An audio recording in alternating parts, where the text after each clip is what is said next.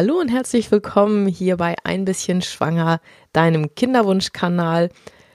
Ich freue mich, dass ich dir heute ein bisschen ein neues Format vorstellen kann, jetzt im neuen Jahr. Und ich hoffe auch, dass du gut ins neue Jahr hereingekommen bist. Ähm, du hast jetzt die letzten, ja, zwei, drei Wochen nicht so viel von mir gesehen, weil hinter den Kulissen auch einiges los ist. Ähm, vielleicht hast du mitbekommen, dass ich bald und ich hoffe sehr bald mein erstes Buch veröffentliche und ähm, wie das so ist bei so einem etwas größeren Projekt, das läuft nie so ganz so, wie man sich das vorstellt und ähm, deswegen ist es halt momentan so, dass man hier und da nicht so viel von mir sieht, aber das bedeutet noch lange nicht, dass ich aufhöre oder dass ich jetzt ähm, weniger machen möchte, ganz im Gegenteil.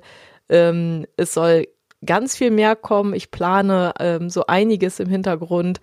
Aber die Zeit, das wirst du auch kennen, ist eben einfach begrenzt. Und naja, auf jeden Fall geht es heute jetzt endlich wieder mal mit einem neuen Video und auch mit einer neuen Podcast-Folge weiter. Und ich habe überlegt, jetzt zum Start ins neue Jahr, ähm, ich bin jetzt auch fast mit ein bisschen schwanger, ähm, ziemlich genau ein Jahr dabei, vor genau einem Jahr ist mir die Idee gekommen und habe ich entschieden, dass ich äh, mich in diese Richtung einfach weiterentwickeln möchte. Und ähm, da habe ich gedacht, für all die, die vielleicht jetzt ähm, noch relativ neu eingeschaltet haben und äh, die es noch nicht geschafft haben, den gesamten Podcast durchzuhören oder äh, sich alle Videos anzugucken, möchte ich einfach mal so eine kleine Reihe machen für den Start in den Kinderwunsch und auch ähm, sozusagen für den gesamten, für die gesamte Zeit des Kinderwunsches, bis man dann eben erfolgreich ist. Und das geht hoffentlich bei dir schnell, aber es kann eben, wie man das bei mir sieht, eben auch relativ lange dauern. Heute werde ich auf jeden Fall mit dieser kleinen Reihe starten. Und heute geht es dann erstmal um den Anfang. Also das heißt, worauf würde ich denn heute mit dem Wissen, was ich heute habe, worauf würde ich schauen und was würde ich zum Beispiel auch schon mal äh, untersuchen lassen, wenn ich jetzt ganz, ganz am Anfang stehe, direkt nachdem man mit seinem Partner zusammen entschieden hat, hey, wir wollen ein Kind zusammen und das ist ja eigentlich auch noch der, ja, die allertollste Zeit, wo alles noch ähm, happy-go-lucky ist, wo man sich einfach nur freut und denkt, hey, das klappt bestimmt sofort und ähm, das ist auch gut so. Wenn du jetzt gerade an diesem Punkt bist, dann ähm, genießt diese Zeit wirklich, denn ähm, zum Glück ist es ja so, dass es bei den meisten Menschen oder bei den meisten Paaren doch noch ganz normal klappt ähm, innerhalb der ersten zwölf Monate und ähm, ja, diese Zeit, wo der Kinderwunsch dann wirklich ein Problem wird, ähm, einen hoffentlich nie erreicht. Nun ist eben die Frage, worauf sollte man dann gucken, wenn man jetzt ganz am Anfang ist und man sich sagt, hey, ich würde mich aber trotzdem freuen, wenn es möglichst schnell funktioniert, möglichst reibungslos und ähm, ja, auch sonst dann hinterher in der Schwangerschaft alles ähm, gut laufen kann. Und dafür habe ich dir heute eine kleine, ähm, so eine kleine Präsentation fertig gemacht ähm, für diejenigen, die das jetzt als Podcast hören. Ihr könnt euch die Präsentation entweder äh, beziehungsweise dieses Video entweder bei YouTube anschauen oder eben auch wie immer auf meiner Homepage unter www.einbisschenschwanger.de. So, wie ist es denn, wenn man jetzt in den Kinderwunsch startet? Worauf sollte man denn gucken? Ich würde sagen, als allererstes einmal auf die Lebensumstände. Ähm, ich habe das jetzt mal ausgewogener Lebensstil genannt. Ähm, das sind so Sachen, die wir eigentlich alle wissen. Das heißt, wir sollten ausreichend schlafen, wir sollten nicht zu viel Stress haben, wir sollten uns ausreichend bewegen ähm, und natürlich auf bestimmte Dinge auch schon mal verzichten. Ähm, was ist nun für den Kinderwunsch am wichtigsten? Ich würde sagen, es ist natürlich alles zusammen irgendwo wichtig. Ähm, grundsätzlich kann man, glaube ich, sagen, dass jedes Extrem für den Kinderwunsch nicht sinnvoll ist. Das heißt, bist du jetzt Hochleistungssportlerin oder Sportler, das ist wirklich dann auch für Mann und Frau, ähm, kann man das nehmen, ist es wirklich schlecht für die Fruchtbarkeit, weil es den, den Körper eben in diesem Bereich ganz, ganz besonders doll beansprucht und der Körper dann natürlich sagt, okay, also ich habe jetzt hier mit meinem Sport so wahnsinnig viel zu tun. Da kann ich jetzt ehrlich gesagt gerade keine Schwangerschaft oder, oder ähnliches gebrauchen. Das heißt, ganz grundsätzlich ist es, glaube ich, so, dass man schauen sollte, dass man das, was man tut, möglichst alles in einem, ja, in einem Mittelmaß macht. Das heißt, man muss jetzt auch nicht neun Stunden schlafen oder ähm, es ist jetzt auch kein Problem, wenn man mal einen stressigen Tag hat, aber wenn es für einen normal ist, dass man nur vier Stunden schläft und äh, jeden Tag irgendwie äh, die restlichen 20 Stunden arbeitet und das irgendwie unter Vollpower, dann kann es natürlich sein, dass ähm, der Körper und auch der, der, der, der Kopf, also psychisch, man jetzt nicht unbedingt auf ähm, ein Kind eingestellt ist und ähm, das dann vielleicht auch ein bisschen schwieriger wird, als wenn man eben einfach alles so ein bisschen in der Waage hält. Ähm, das ist eigentlich mit, mit allen drei Dingen so, also Schlaf, Stress, Bewegung, alles irgendwo in einem normalen Rahmen, ist super. Bei, bei Alkohol kann man sagen, Alkohol ist generell für beide Seiten, wie, also Mann wie Frau, nicht gut. Ähm, natürlich auch hier im Maße ist das alles in Ordnung. Man kann auch mal äh, äh, feiern gehen, man kann auch mal abends einen Wein zusammen trinken, das ist kein Problem. Das gleiche äh, mit Koffein, solange das alles irgendwo noch im normalen Bereich ist, überhaupt kein Thema.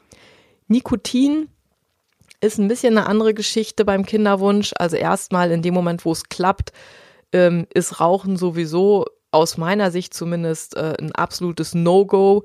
Ähm, Alkohol natürlich auch. In der Schwangerschaft ist Alkohol absolut verheerend, hat ganz, ganz schlimme Auswirkungen. Ähm, schon, also man kann natürlich sagen, jetzt direkt, wenn man noch gar nicht weiß, dass man schwanger ist. Das heißt, wenn der Embryo noch gar nicht mit dem Blutkreislauf der Mutter verbunden ist.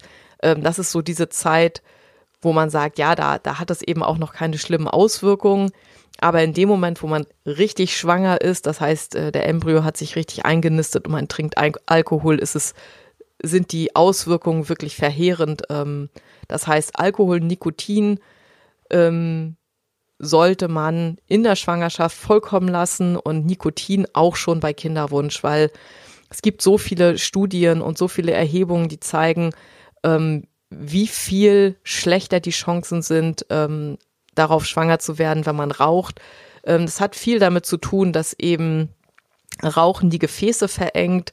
Das heißt, ähm, dass eben auch der Blutfluss äh, in die Gebärmutter und allgemein in die ganzen Fortpflanzungsorgane nicht so richtig gut funktioniert. Und das hat eben als Folge, dass ja die Voraussetzungen eben auch nicht besonders gut sind, um dann schwanger zu werden. Das heißt, ähm, Alkohol mit Eintritt der Schwangerschaft weglassen, Nikotin mit Anfang des Kinderwunsches weglassen, denn ähm, wenn man dann schwanger ist, will man sowieso nicht mehr rauchen und Koffein in Maßen ist ähm, ja in der Schwangerschaft habe ich es gelassen, weil ich auch irgendwie dachte, so Mensch, ähm, man weiß ja nicht, wie viel da jetzt äh, wirklich bei dem bei dem kleinen Menschlein ankommt, ähm, aber eigentlich sagt man, wenn es irgendwo mal eine Tasse Kaffee ist, dann ist es kein großes Problem. Und genauso auch bei Kinderwunsch. Ähm, man kann hier und da ähm, seine tägliche Tasse Kaffee, die kann man trinken, das ist in Ordnung.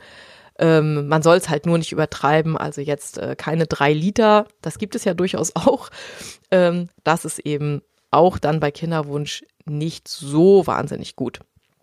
Dann, und das bezieht sich jetzt insbesondere auf die Herren der Schöpfung, sollte man versuchen, ähm, Verhalten abzustellen, was zum Beispiel jetzt für die Spermien nicht so richtig gut ist. Das hat meistens was mit Temperatur zu tun. Das heißt, alles, was die ähm, Hoden besonders warm macht bei Männern, wie zum Beispiel jetzt im Winter eine schöne kuschelige Sitzheizung oder auch die Sauna, ähm, das führt einfach dazu, dass die Spermienqualität ähm, abnimmt. Das kennt man auch von zum Beispiel grippalen Infekten mit hohem Fieber.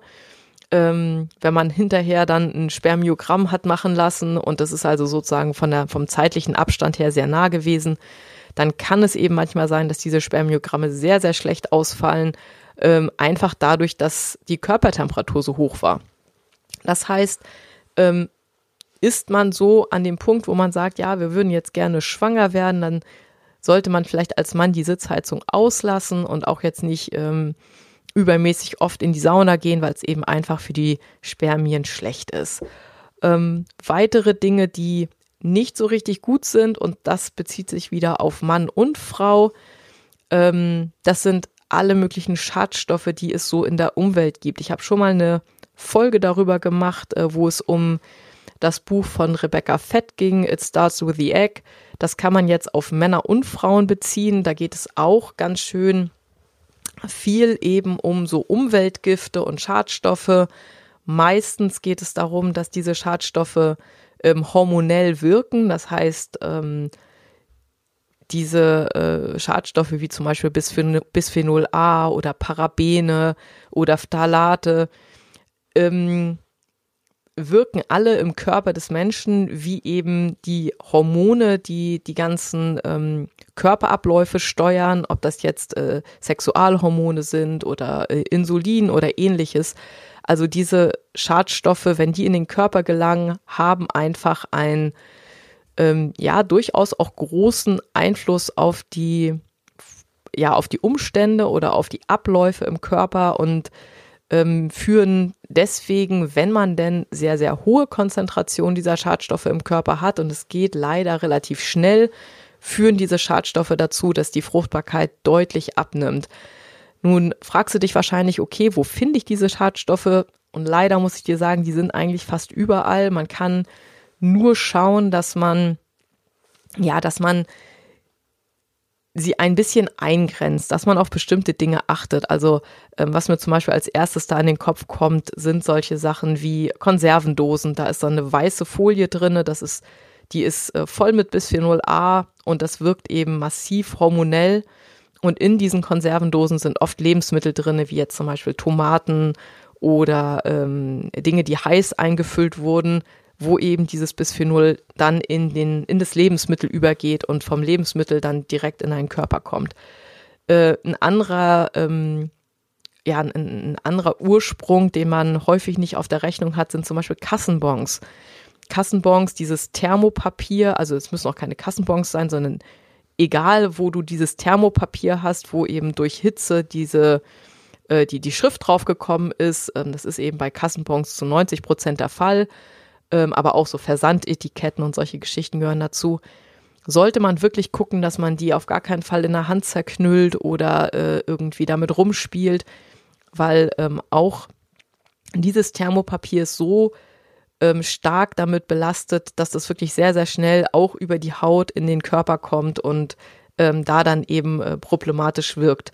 Dann gibt es noch viele andere, also man nennt das endokrine, äh, endokrine Disruptoren, die in ähm, ganz vielen unterschiedlichen Produkten drinne sind, von Kosmetika, Haarshampoo, Parfums. Ähm, es gibt leider wirklich sehr, sehr viele ähm, Quellen für diese Schadstoffe, die dann schlecht für die Fruchtbarkeit sind. Ähm, ich kann dir empfehlen, wenn dich das interessiert und wenn du sagst, ja Mensch, das möchte ich jetzt nicht unbedingt in dieser Zeit äh, in meinem Körper haben, dann ähm, google ruhig einmal endokrine, äh, endokrine Disruptoren und da wirst du auf jeden Fall so einiges finden und auch äh, viele Tipps finden, wie du darauf verzichtest, wie du das so ein bisschen aus deiner Lebenswelt rausbekommst. Da geht es ganz, ganz viel um, meistens um Plastik und eben auch um ähm, ja alles, was du so auf deinen Körper rauf ähm, reibst. Also zum Beispiel Cremes, Deos, ähm, Parfum, wie, wie, ich eben schon gesagt habe. Also das sind so Stoffe, ähm, wo man schon drauf gucken sollte. Es geht jetzt hier nicht darum, dass man die komplett aus dem Leben streichen kann, weil es einfach nicht geht. Die sind schon überall. Aber in Studien wurde herausgefunden, dass wenn es zumindest so ist, dass die eigen, dass die Konzentration im Blut irgendwo in einem normalen Maß ist, ähm, dass man dann schon sehr, sehr viel gewonnen hat. Also bei den äh, Menschen, wo die Konzentration besonders hoch waren, stellen wir uns zum Beispiel einmal vor, du hast jetzt eine Verkäuferin, die jeden Tag an der Kasse arbeitet und jeden Tag diese ähm, Kassenbons in der Hand zusammenknüllt und dann in den Mülleimer wirft. Die, diese Verkäuferin hat wahrscheinlich ein, oder hat ein sehr, sehr hohes Risiko, sehr hohe Bisphenol A-Konzentration im Blut zu haben. Und wenn das so ist, dann ist es wahrscheinlich, dass es auch sehr äh, einen, einen sehr negativen Effekt auf die Fruchtbarkeit hat. Also das ist auf jeden Fall etwas, wo man drauf schauen sollte. Ähm, das zweite, was man machen kann, äh, wenn man gerade mit dem Kinderwunsch startet, sind Nährstoffe. Ähm, da findest du auf meiner Homepage ähm, einmal das Eizellen-Power-Programm und das Spermien-Power-Programm. Ja, im Endeffekt würde ich dir empfehlen, schau da einmal drauf. Da kannst du sehr, sehr viel lesen über ähm, welche Nährstoffe für die Eizellen und für die Spermien eine große Rolle spielen, wie die wirken, ähm, ja, und auch, ähm, du findest eben auch Studien, ähm, die diese Nährstoffe untersucht haben und ähm, welche Effekte da gefunden wurden. Jetzt für die Prax praktische Umsetzung würde ich dir empfehlen, kauf dir einfach schon mal eine so eine normale Schwangerschaftsvitaminmischung. Ähm, Im Endeffekt können Männer die auch nehmen. Also äh, man kann halt einfach schauen, dass man schon mal so ein Basispräparat nimmt, wo eben eine gewisse Mischung an Dingen drin ist und ähm, kauf dir zusätzlich dein Einzelpräparate, denn zum Beispiel solche Sachen wie ähm, Mineralstoffe, also zum Beispiel äh, Magnesium, ähm, das sind Dinge, die meistens in diesen ähm, Vitaminmischungen überhaupt nicht drin sind. Genau das gleiche gilt für äh, Fette, also zum Beispiel Omega-3-Fettsäuren, sind im Allgemeinen in solchen Schwangerschaftsvitaminen auch nicht drin. Das heißt, hier macht es Sinn, wirklich einmal drauf zu gucken, sich die Zutatenliste anzugucken und zu schauen, was fehlt denn jetzt hier noch? Ähm, wenn du das tust, also wenn du das gerade einmal durchliest, dann achte auch darauf, und das ist insbesondere ein Problem bei allen Mischungen, die du so in der normalen Drogerie kaufen kannst, dass da relativ oft alle möglichen Dinge drinne sind, die man da wirklich nicht drinne haben will, wie zum Beispiel Titandioxid, also gewisse Farbstoffe sind da drinne, äh, Aromen, Süßstoffe, irgendwelche Emulgatoren oder Füllstoffe. Da hat man im Internet deutlich bessere Möglichkeiten, ähm, ja, Präparate zu kaufen, die nicht so massiv mit diesen Zusatzstoffen belastet sind macht eben auch Sinn, weil meistens äh, diese ganzen Zusatzstoffe irgendwelche negativen Nebeneffekte haben, ob die jetzt nun krebserregend sind oder ob sie den Körper in irgendeiner anderen Weise negativ beeinflussen. Gut sind sie zumindest sehr, sehr selten und ähm, deswegen würde ich hier empfehlen, schau einfach, dass du irgendwie ein Präparat findest, wo nicht so viel Zusätzliches drinne ist, was man gar nicht haben möchte. Dann ganz allgemein eine gute Ernährung. Ja, ich weiß, ist ein alter Hut, das wissen wir auch alle. Und ähm, natürlich wissen wir, wir sollten nicht ständig Fertigprodukte essen, weil ja, im Endeffekt kann man sagen, ähm, in Bezug auf die Ernährung sind Fertigprodukte so, ja, keine Ahnung. Also äh, auf jeden Fall das, was man auf jeden Fall nicht machen sollte, sind eben wenig Nährstoffe drinne, viele Zusatzstoffe drinne, die man nicht will, meistens viel zu viel Salz, viel zu viel Zucker und ähm, all das ist ähm, für den Körper auf jeden Fall nicht gut.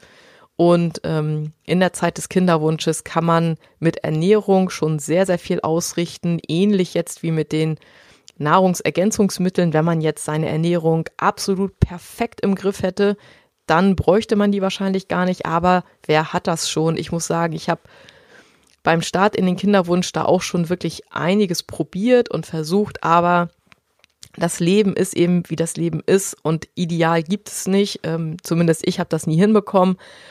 Ähm, aber auf so ein paar Sachen kann man eben achten. Wenig Fertigprodukte ist übrigens auch gut, ähm, wenn man nochmal zurück auf diese Schadstoffgeschichte guckt denn die meisten Fertigprodukte sind eben so verpackt, dass Plastik drumherum ist und das führt dann dazu, dass meistens auch was drinne ist, was man da gar nicht drin haben möchte.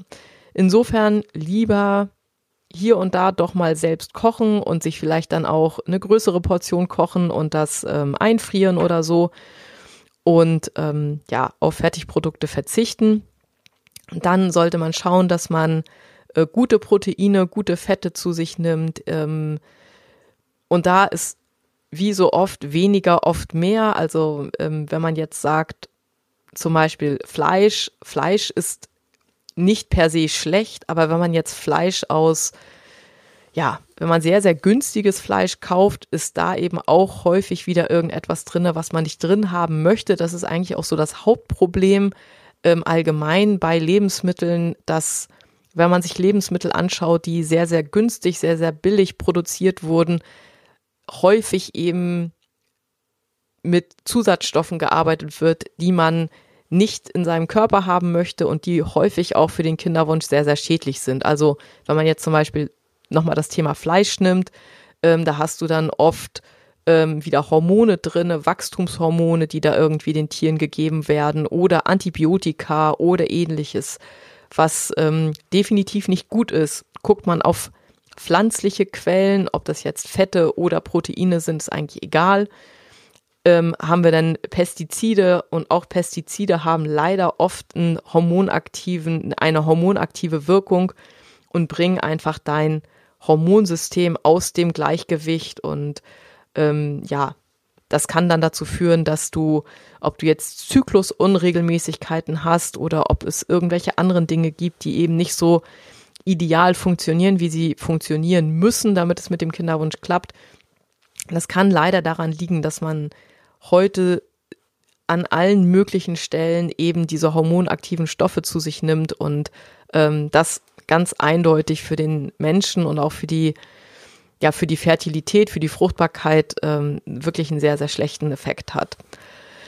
Ja, dann sollte man, und das ist auch wieder so ein kleines bisschen Richtung äh, Fertigprodukte, man sollte keine, ähm, keine gehärteten Fette, keine Transfette zu sich nehmen. Das ist oft äh, in allem, was man so an gebackenen Dingen zu sich nehmen kann, also zum Beispiel so Kekse, Pizza etc. Ähm, leider oft das, was man eben eigentlich ganz gerne isst, aber gut. Hier auch immer wieder äh, es geht nicht darum, das Ganze perfekt zu machen, sondern es geht wirklich darum, ein, ist vielleicht etwas besser zu machen, als man es sonst gemacht hat. Und das würde dann schon wirklich sehr, sehr, einen, einen sehr, sehr guten Effekt haben, wenn man, sagen wir mal, zu 90 Prozent drauf achtet und zu 10 Prozent sagt man sich dann, okay, heute äh, gönne ich mir mal, worauf ich sonst so Lust habe. Ähm, dann nochmal das Thema komplexe Kohlenhydrate. Das ist ein etwas größeres Thema beim Kinderwunsch. Und zwar geht es da nicht nur darum, dass man eben nicht so viele Süßigkeiten oder keine Softdrinks oder sowas ähm, zu sich nehmen sollte, sondern dass eben äh, komplexe Kohlenhydrate, das ist zum Beispiel alles, was so Richtung Vollkorn geht, ähm, Gemüse, Hülsenfrüchte, alles, was der Körper langsam aufnimmt, also wo er den, den Zucker langsam aufnimmt, also die Kohlenhydrate, und das führt dazu, dass man einfach nicht so einen massiven Blutzuckeranstieg hat im, im Körper. Und das wiederum führt dazu, dass der Körper nicht so wahnsinnig viel Insulin ausschütten muss. Und Insulin ist eben auch ein Hormon.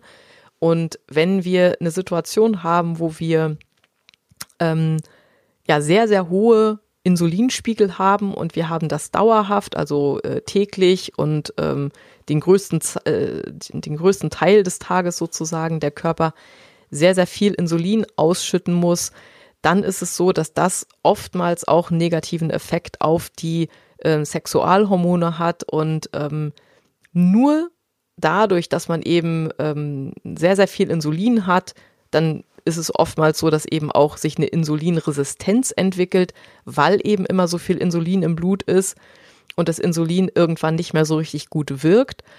Ähm, und dann sind wir relativ schnell auch bei solchen Themen wie ähm, PCO-Syndrom, also dass man eben keine regelmäßigen Zyklen mehr hat und das ganze Hormonsystem des, des Körpers so ein bisschen aus den Fugen gerät. Ähm, das ist übrigens auch wieder für beide Geschlechter nicht so wahnsinnig gut. Das heißt, wenn man die Möglichkeit hat, macht es Sinn, so ein bisschen drauf zu gucken, dass man nicht so viel Süßes isst, keine, nicht unbedingt Softdrinks oder, oder gezuckerte Getränke zu sich nimmt, weil das ist alles, das sind alles Dinge, Weißmehl, alles Dinge, die zu einem sehr, sehr starken Blutzuckeranstieg führen und ähm, dementsprechend, wenn das jeden Tag so ist, ähm, auch dazu führen, dass eben das schlechte oder, oder negative Folgen für die Fruchtbarkeit hat.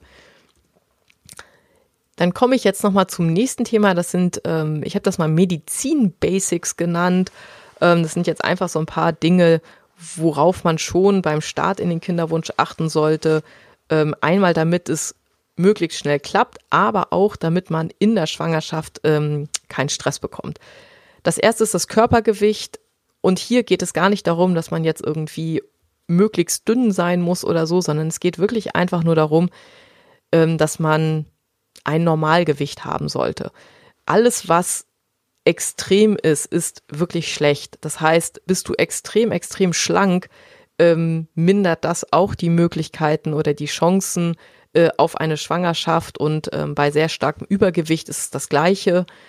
Und äh, in beiden Richtungen kann man eigentlich sagen, dass eine Normalisierung des Körpergewichts dazu führt, dass die Chancen auf eine Schwangerschaft deutlich, deutlich steigen. Das heißt, ja, egal ob man jetzt ähm, auf der einen Seite oder auf der anderen Seite sitzt, ähm, sollte man versuchen, entweder das Körpergewicht eben ein bisschen zu erhöhen, um wieder im Normalbereich zu sein, oder ähm, ein bisschen abzunehmen.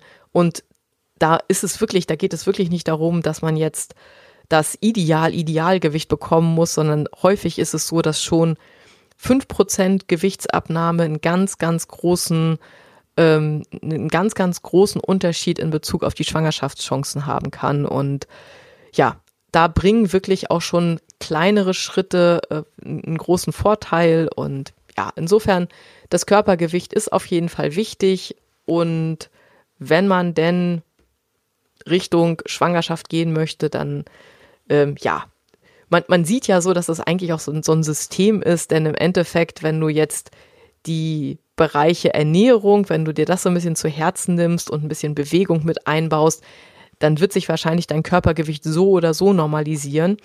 Und äh, dementsprechend, wenn du an dem einen Punkt anfasst, dann wird sich wahrscheinlich auch das andere verbessern. Insofern ähm, mit allen Dingen, die sich da so drum drehen, verbesserst du deine Schwangerschaftschancen. Das nächste sind Impftiter. Das wird relativ oft vergessen. Äh, auch bei mir, also als wir in den Kinderwunsch gestartet sind und ich war bei meiner Gynäkologin, da hat sie mir ja so ein bisschen was über Dinge erzählt, die jetzt gleich auch noch kommen, aber Impftiter waren auf jeden Fall kein Thema. Ähm, wem das jetzt nicht sagt, das bedeutet, ob du ähm, immer noch gegen bestimmte Krankheiten immun bist. Äh, man ist ja meistens in der, in der Kindheit oder auch ein bisschen später, äh, äh, als man Jugendliche war oder, oder auch im Erwachsenenalter, je nachdem, wann man das gemacht hat, ist man hier und da geimpft worden, zum Beispiel gegen solche Dinge wie Röteln, Toxoplasmose, Zytomegalie, Varizellen oder auch äh, Parvovirus.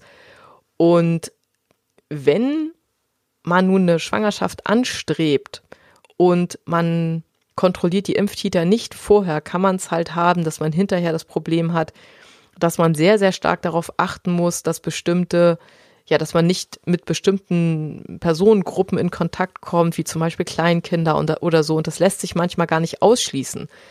Weil eben, wenn man jetzt schwanger ist und man bekommt zum Beispiel eine, eine Rötelninfektion, dann kann das eben sehr, sehr großen negativen Einfluss auf das äh, ungeborene Kind haben und Deswegen macht es einfach Sinn, wenn man weiß, okay, wir wollen jetzt mit dem Kinderwunsch starten, dass man das einmal testen lässt und sich eben eventuell danach impfen lässt, damit man für eine eventuelle Schwangerschaft dann wirklich die ganzen Impftiter auf dem neuesten Stand sind und man da keinen Stress in der Schwangerschaft mit hat.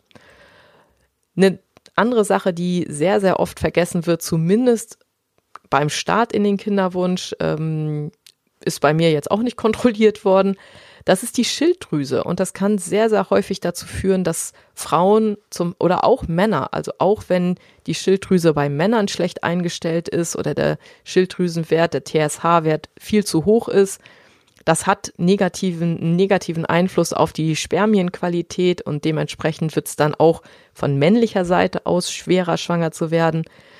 Es hat auf jeden Fall einen großen Einfluss oder kann einen großen Einfluss haben beim Schwangerwerden, auch bei der Frau. Das heißt, um da nicht unbedingt, es ist zwar eher unwahrscheinlich und trotzdem gibt es, ich glaube, es sind so irgendwas um die 10 Prozent ähm, der Bevölkerung hat einen Schilddrüsenwert, der halt jetzt nicht unbedingt ideal ist. Und ähm, für den ganz normalen Kinderwunsch sagt man, dass der TSH-Wert halt möglichst unter 2,5 liegen sollte Und ähm, wenn der irgendwo in diesem Bereich liegt, dann ist man im Allgemeinen auf der sicheren Seite. Und ja, das sollte der Frauenarzt, wenn man dann sagt, okay, ähm, wir haben einen Kinderwunsch, sollte das eigentlich überprüft werden, wird aber nicht immer gemacht. Insofern vielleicht einmal nachfragen und vielleicht einmal sagen, dass ihr das gerne möchtet, dass das möglichst eben bei Frau und Mann einmal überprüft wird, damit man nicht um nicht ja keine keine Zeit verliert, auch wenn beim Start in den Kinderwunsch man das nicht nicht noch nicht so eilig hat, aber trotzdem es ist halt ärgerlich, wenn man äh, es dann sechs Monate oder zwölf Monate probiert, je nachdem wie alt man ist und dann am Ende rauskommt, ja, äh, es lag irgendwie am Schilddrüsenwert. Ist dann echt blöd. Eine Sache, die man noch überprüfen lassen kann, ähm, das sind Chlamydien. Ähm, das ist so eine Infektion, die, also das ist eine Geschlechtskrankheit und es ist so eine Infektion, die man nicht unbedingt mitbekommt. Vielleicht hatte man auch irgendwann welche und äh, hat es gar nicht, es hat, ist gar nicht entdeckt worden, dass der Körper hat das irgendwie selbst geregelt was aber dann dazu führen kann, ähm, dass die Eileiter verklebt sind. Also Chlamydien führen relativ häufig dann zu verschlossenen Eileitern und ähm, falls eine Chlamydieninfektion bei dieser sozusagen bei dieser Basic-Untersuchung herausgefunden werden würde, dann würde es vielleicht auch Sinn machen, die Eileiterdurchlässigkeit einmal zu überprüfen, ähm, so dass man sich dann, dass man eben nicht lange probiert und dann sich im Nachhinein ärgert, ähm, dass man das hätte ja schon vorher wissen können.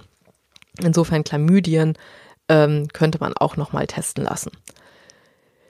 Und jetzt noch eine Sache, und auch da bin ich so schnell gar nicht drauf gekommen, und es hört sich jetzt vielleicht auch komisch an, und zwar ist das der Zahnarzt. Es ist nämlich so, dass man ähm, bei den Zähnen relativ schnell und relativ ja auch äh, unentdeckt ähm, Entzündungen haben kann. Einfach vielleicht irgendwie eine entzündete, ein, ein entzündeter Zahn irgendwo, wo du es gar nicht so richtig mitbekommen hast, wo du merkst, ach Mensch, ja hier und da zwickt da mal was, aber ach, ist noch nicht so schlimm.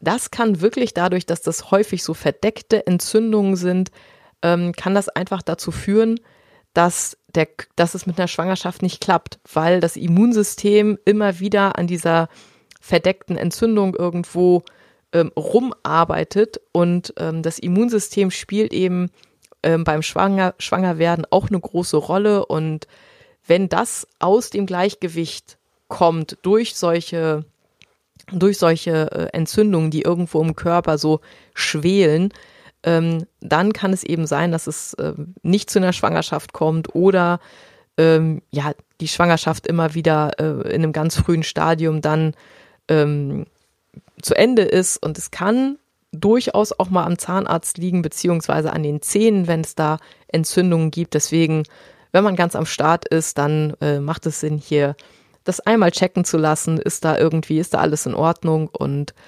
ja, dann ist man da auf jeden Fall auch auf der sicheren Seite. So, dann gibt es noch ein paar Sachen, die man zur Unterstützung machen kann. Ähm, das jetzt eben auch ähm, für die, die wirklich äh, gerade am Anfang stehen. Das war nämlich auch das, was meine Frauenärztin mir dann empfohlen hat, und zwar ähm, so ein bisschen natürliche Familienplanung zu machen. Das heißt, ähm, Basaltemperatur messen, schauen, hat man einen Eisprung. Das sieht man dann ja daran, dass man so eine Temperaturhochlage hat. Oder wenn man sich das ein bisschen einfacher machen möchte, kann man auch so einen Zykluscomputer benutzen oder Ovulationstests. Obwohl man sagen muss, eigentlich die natürliche Familienplanung, da braucht man ja nur so ein relativ günstiges, ich glaube, es kostet irgendwie unter 10 Euro, so ein ähm, Basaltemperaturthermometer. Das ist so ganz ähm, besonders ähm, genau. Also da kann man deutlich genauer die Temperatur dran ablesen als bei einem normalen Fieberthermometer.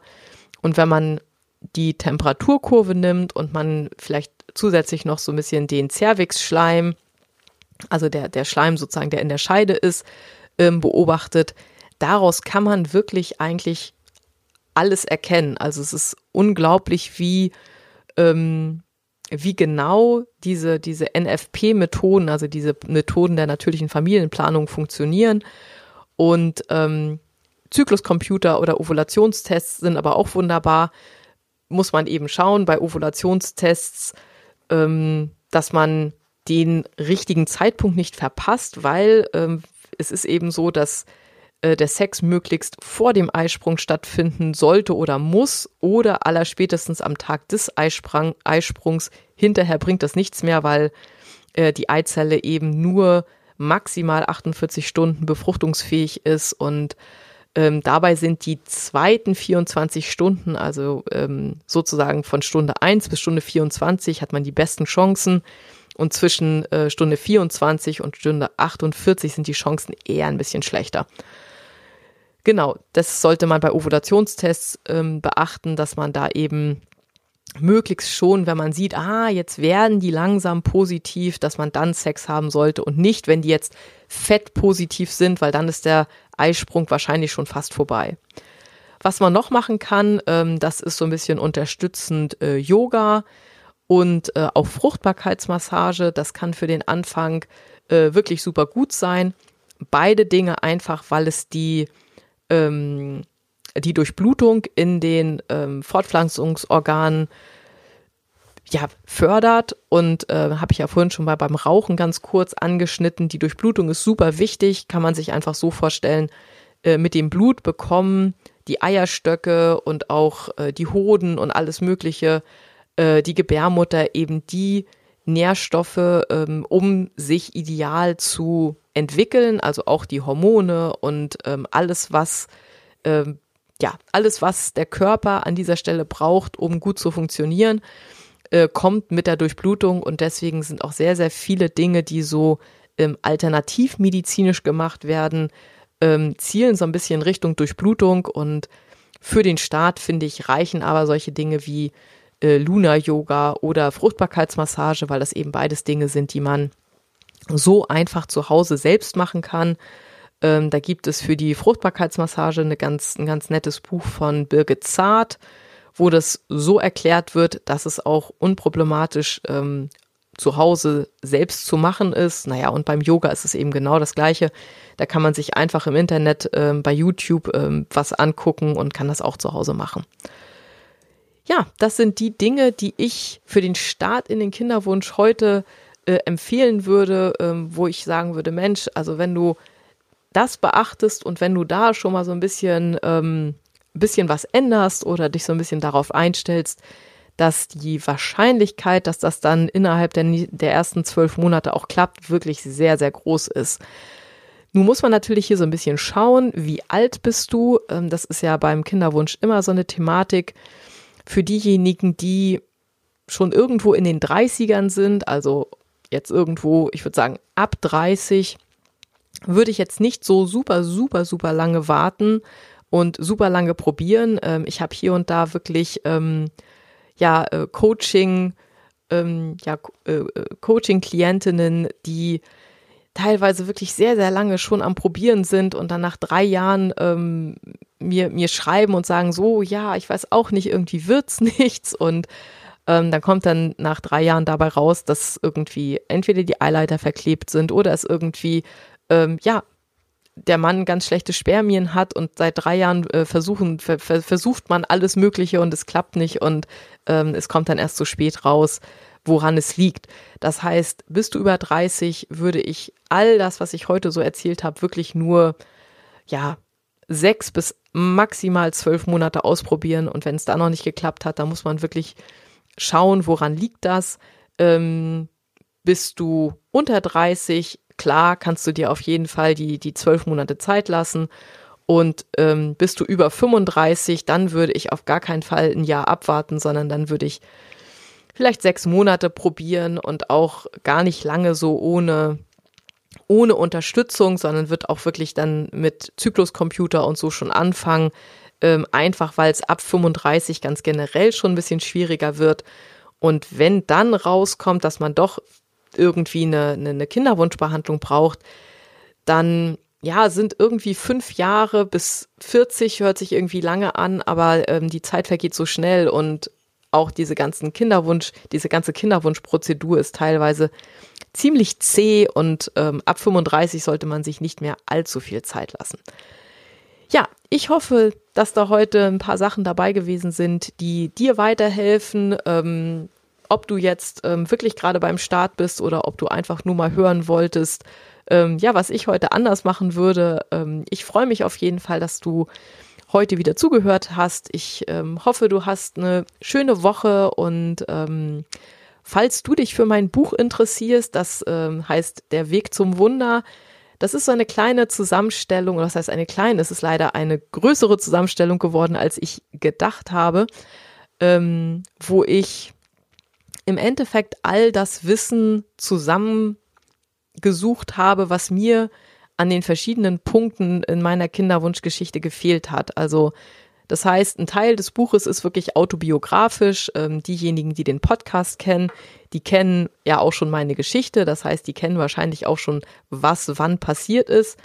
Und ich habe eben zu jedem Schritt auf meinem Weg das Wissen ähm, zusammengefasst, was ich damals hätte gerne vorher gehabt. Ähm, und das sind ganz, ganz unterschiedliche Dinge bei. Ähm, natürlich auch so ein paar Sachen, die ich hier heute erzählt habe, aber auch ähm, ganz, ganz viele andere Sachen. Und äh, momentan hast du noch die Möglichkeit, dich auf meiner Homepage für den äh, für den Buchstart zu registrieren. Und zwar wird es beim Buchstart eine kurze Phase geben, wo du das Buch kostenfrei runterladen kannst und für jeden, der da Interesse dran hat, schau gerne einmal auf meiner Homepage vorbei. Da kannst du dich einfach eintragen für äh, meine äh, Veröffentlichungsliste und ähm, du bekommst dann Bescheid. Ja, wenn es soweit ist und ähm, wenn du dir dann das Buch kostenfrei runterladen kannst. Ich wünsche dir jetzt einen, ja, einen wunderschönen Tag, eine wunderschöne Woche. Ich freue mich, wenn du nächste Woche wieder mit dabei bist. Ja, und wie immer alles Liebe, deine Katharina.